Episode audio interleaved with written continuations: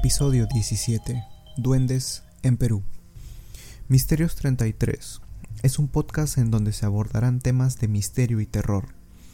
Cada semana desarrollaremos un nuevo tema interesante y enigmático.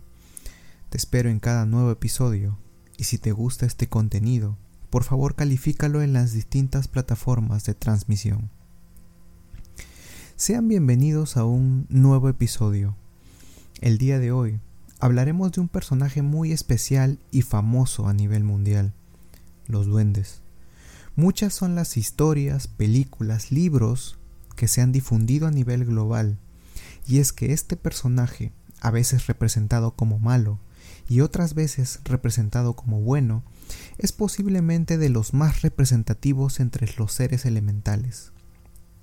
En la gran mayoría de casos, a los duendes se les suele representar como personajes de baja estatura, orejas puntiagudas y piel verdosa. Normalmente sus historias están relacionadas con el cuidado de la naturaleza, bosques y ciertamente por cuidar una olla rebosante de oro al final de un arco iris. Mitológicamente, se dice que tienen un poder sobrenatural, además de cierta tendencia a las bromas maliciosas, y por esto son culpados de daños menores en el entorno doméstico o rural. El alquimista suizo Paracelso, en su grimorio Filosofía Oculta, escribió sobre numerosas criaturas que no son ni humanas ni divinas y que llamó elementales, de los cuales se separan cuatro especies. Están los gnomos, que son parte del elemento tierra, las ondinas, que son parte del elemento agua, los silfos, que pertenecen al elemento aire, y las salamandras correspondientes al elemento fuego. Los duendes entrarían dentro de un tipo de gnomo, y vivirían cerca de 500 años, les atemorizaría el hierro y el acero. A través del mundo existen varios tipos de duendes. Solamente en Europa tenemos el leprechaun, proveniente de Irlanda y de la cultura celta. Su caracterización se basa en un sombrero verde y ropa verde en general, barba y a veces es alegre y otras veces gruñón. Tenemos también al hobgoblin, el cual hace travesuras mientras todos duermen. En el folclore escandinavo existen duendes, pero estos están relacionados con el invierno, con lo que actualmente conocemos como Navidad. Es el típico duende navideño con ropajes brillantes, sombreros puntiagudos y barbas largas. Para el folclore eslavo tenemos al Domovoik, un ser de pequeña estatura cubierto de pelo y que es considerado como el guardián de las viviendas. Tiene el poder de transformarse en animales o incluso adoptar la forma del propietario de la casa. Para los pueblos sajones de Inglaterra, Gales, Alemania y Países Bajos, los goblins eran criaturas monstruosas y de apariencia grotesca, a menudo de carácter malvado y egoísta, ávidas por el oro y las posiciones materiales. Eran criaturas mágicas con diversas habilidades similares a las de las hadas o los demonios. Ahora, América también tiene sus tipos de duendes, y estos se conocen a través de diferentes culturas americanas.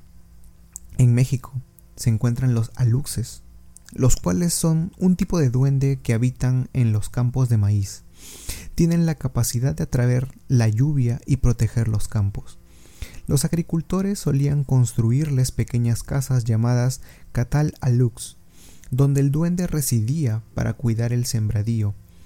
Pero al cabo de siete años se le debía encerrar, porque el alux se volvía malvado y causaba estragos.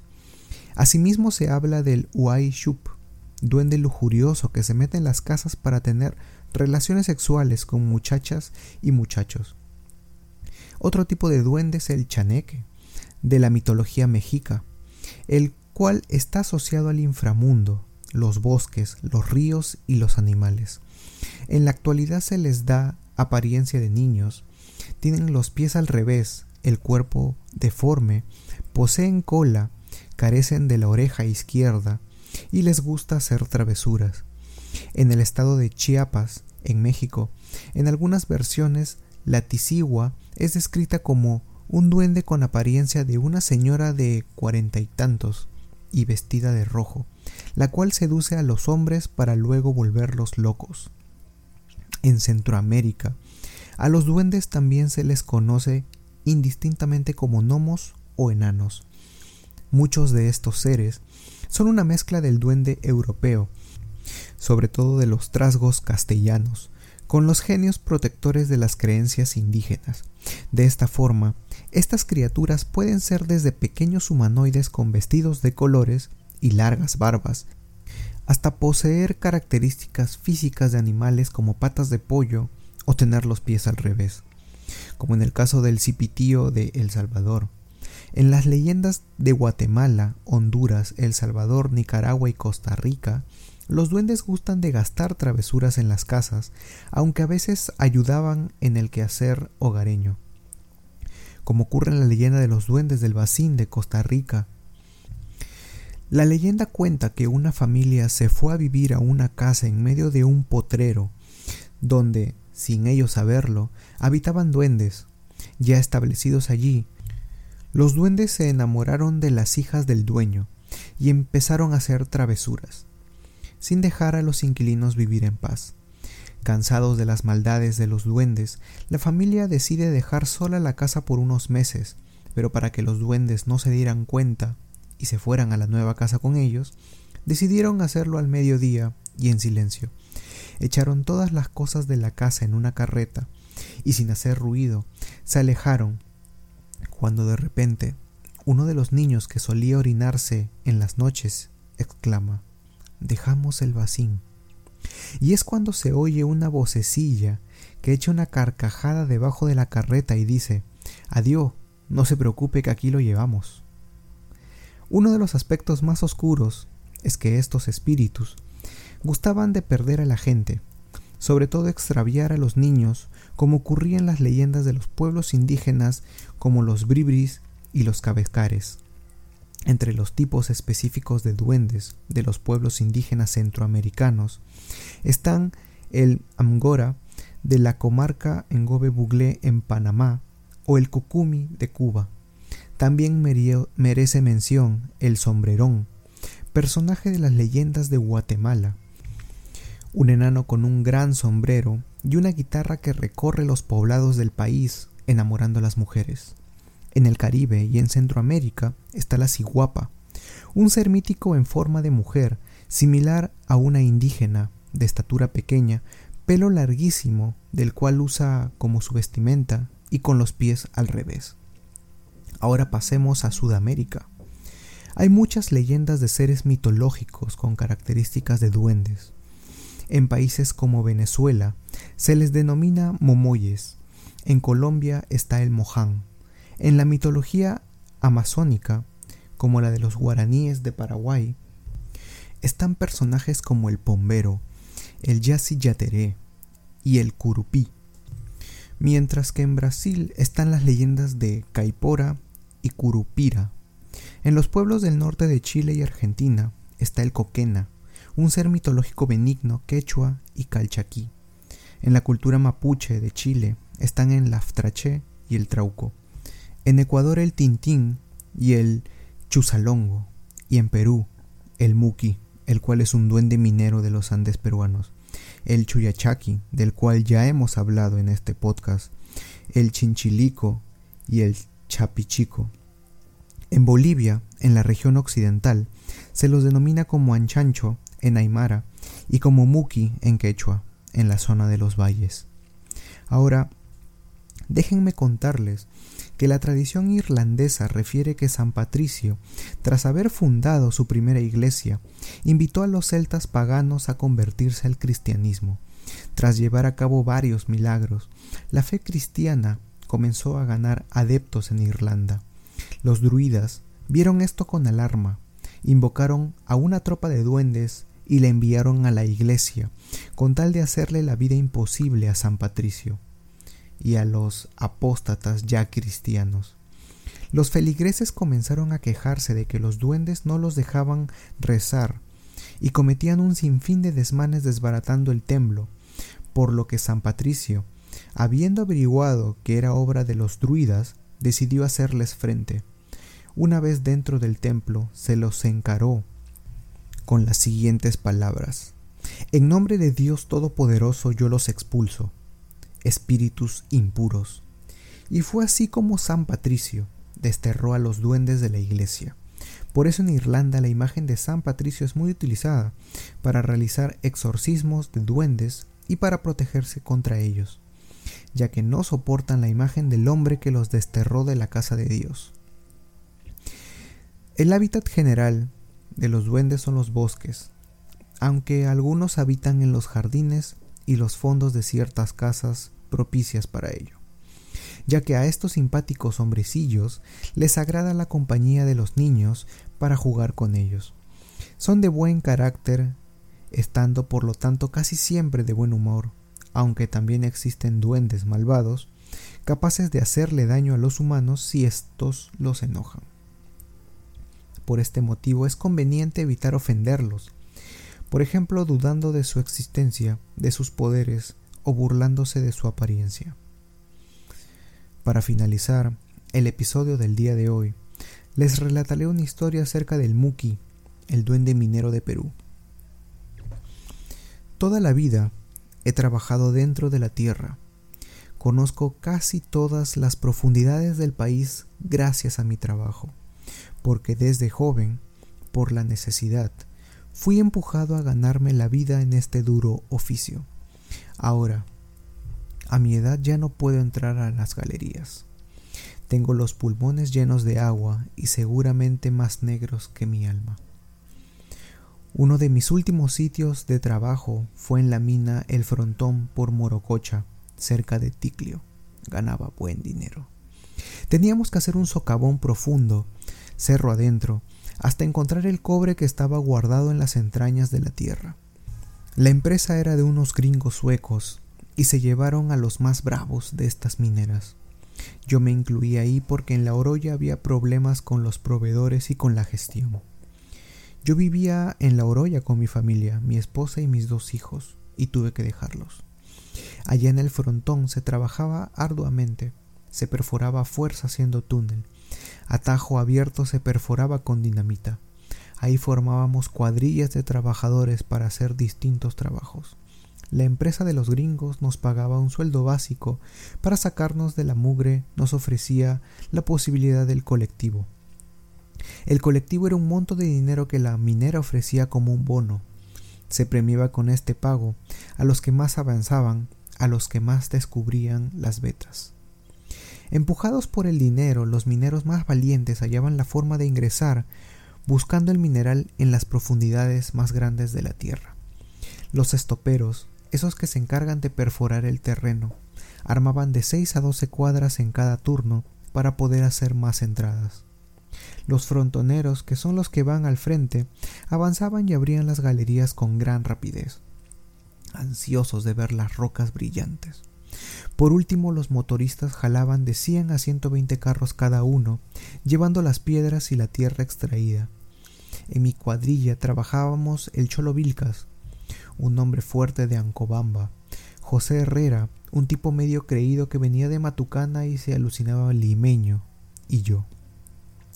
Todos nos entregábamos al trabajo hasta agotar la última gota de sudor, y ganar el bendito colectivo que según la empresa lo entregaría a la cuadrilla con mejor producción. Pero daba la casualidad de que, llegado el día del pago, todos nos miramos con caras largas porque al final a nadie le daban el colectivo, ya que la empresa aducía que no se había llegado al objetivo, viveza de los gringos totales. Sin embargo, la situación cambió de un día a otro. Una tarde luego de almorzar y hacer un poco de siesta, Regresé a mi posición de trabajo y descubrí que habían rebuscado mi mochila y que se habían llevado mi bolsita de coca.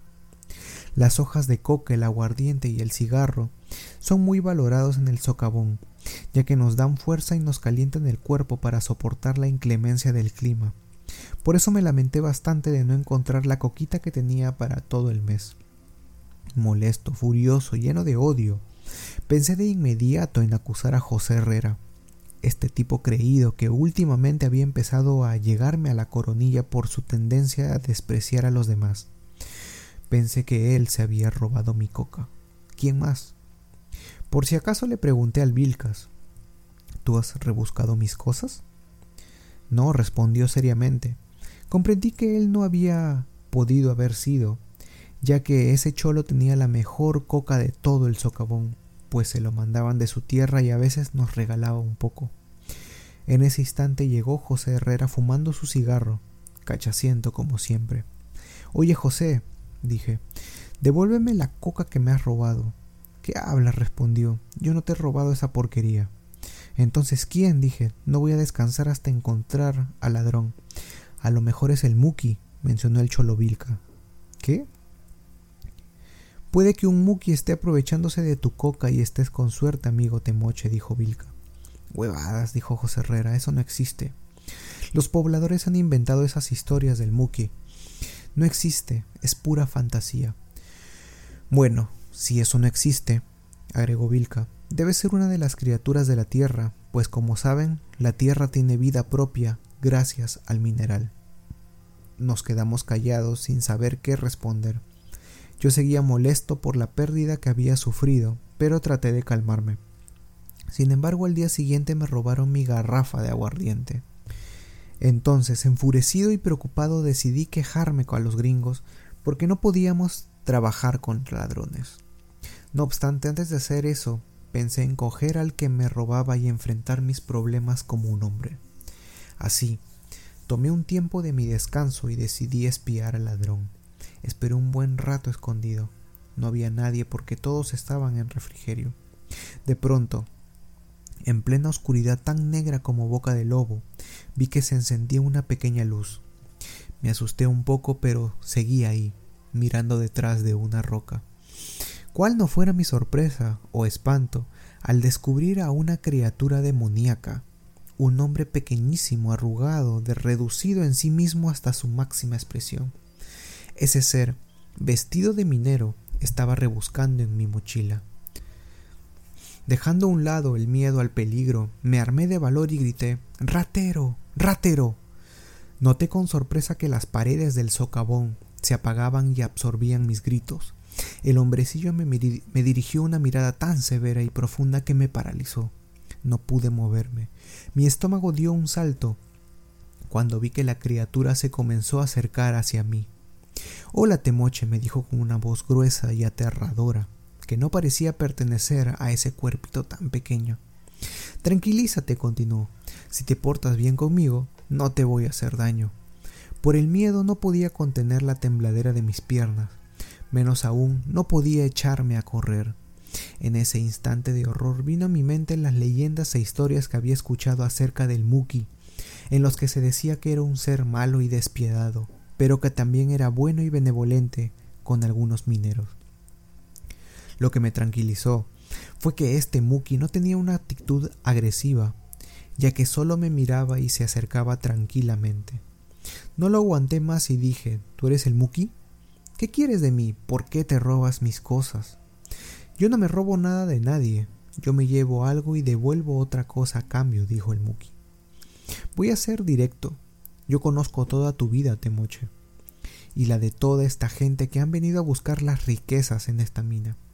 Sé quienes hablan mal de mí, quienes se burlan y quienes me maldicen. Para cada uno de estos tengo mis planes. Yo he venido ahora a hacerte una propuesta que espero que ojalá te guste y convenga. A mí no me gusta regalar nada, pero puedo hacer que tu cuadrilla sea la que más producción tenga, la que más cuevas abre y la que se lleve el ansiado colectivo. Puedes hacerte rico en poco tiempo, pero por el favorcito que te voy a hacer, necesito algo a cambio, algo muy simple. A mí me gusta mucho la coquita que tú tienes. No sé de dónde la traes, pero me gusta y me ayuda a trabajar con más empeño. Entonces solo te pido que cada semana me dejes una mochila de coca de esas que traes. Esto durante un año entero. Pasado el año nuestro pacto se habrá terminado y podrás irte a disfrutar tus riquezas. Eso fue lo que me dijo el Muki con sonrisa malévola, con sus ojos que saltaban de un lado a otro. Y aunque muy dentro de mí sabía que había algo oscuro en ese pacto, Le di la mano y cerré el trato. Al mes siguiente la situación era otra. Era como si la tierra se hubiera hecho nuestra amiga y se dejaba penetrar con facilidad. Abríamos más túneles y recolectábamos gran cantidad de mineral para la refinería. Como era lógico, la empresa no se pudo negar a pagar el famoso colectivo, y los hombres de mi cuadrilla comenzamos a ganar harto dinero. El Cholo Vilcas mandaba todo lo que ganaba a su tierra para que su familia sembrara en cantidad. Dicen que hasta llegó a tener a una hacienda con miles de cabezas de ganado. El creído José Herrera cambió para bien. El dinero lo ponía de buen humor y ya no hablaba tantas tonterías de comparar las razas, salvo cuando estaba borracho.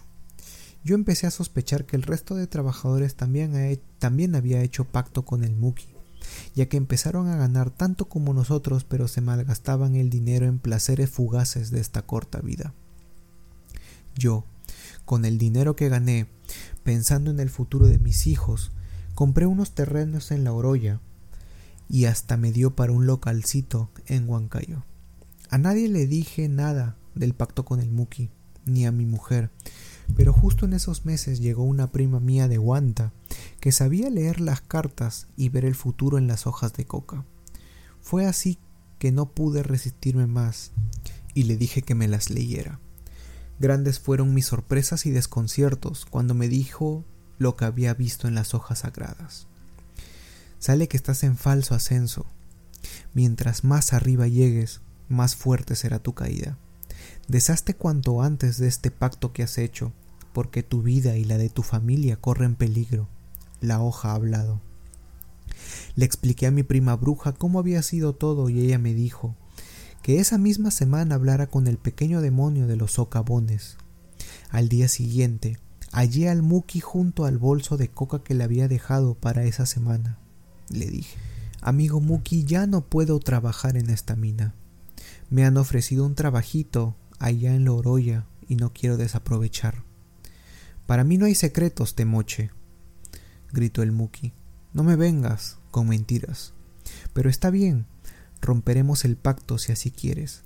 Has sido un hombre cumplido y honesto, no te has gastado tu dinero en diversiones, alcohol y mujeres, pero eso sí, vete lo antes posible y no regreses más a esta mina o te arrepentirás. Al poco tiempo, Salió en las noticias que esa mina se había derrumbado y acabado con la vida de doscientos mineros. Felizmente mi amigo Vilcas estaba de permiso y no se murió. En cambio, el cuerpo de José Herrera nunca más fue encontrado. Se lo había tragado la tierra junto a toda su ambición. Gracias por escuchar Misterios 33 Podcast. Hasta la próxima. Si tienes algún tema que quisieras que se desarrolle, me puedes contactar en cualquiera de las redes sociales como Facebook, Instagram y YouTube, donde me encuentras como Misterios33 Podcast. O también puedes enviar un correo electrónico a misterios33.contacto@gmail.com. Por favor, no dudes en calificar el podcast en todas las plataformas. Regálame un like y suscríbete al canal de YouTube o dale seguir al podcast en Spotify para que recibas las notificaciones cada vez que se suba un nuevo episodio. Si puedes, califica el podcast también en Spotify y asignale las estrellas que creas conveniente. Buenas noches.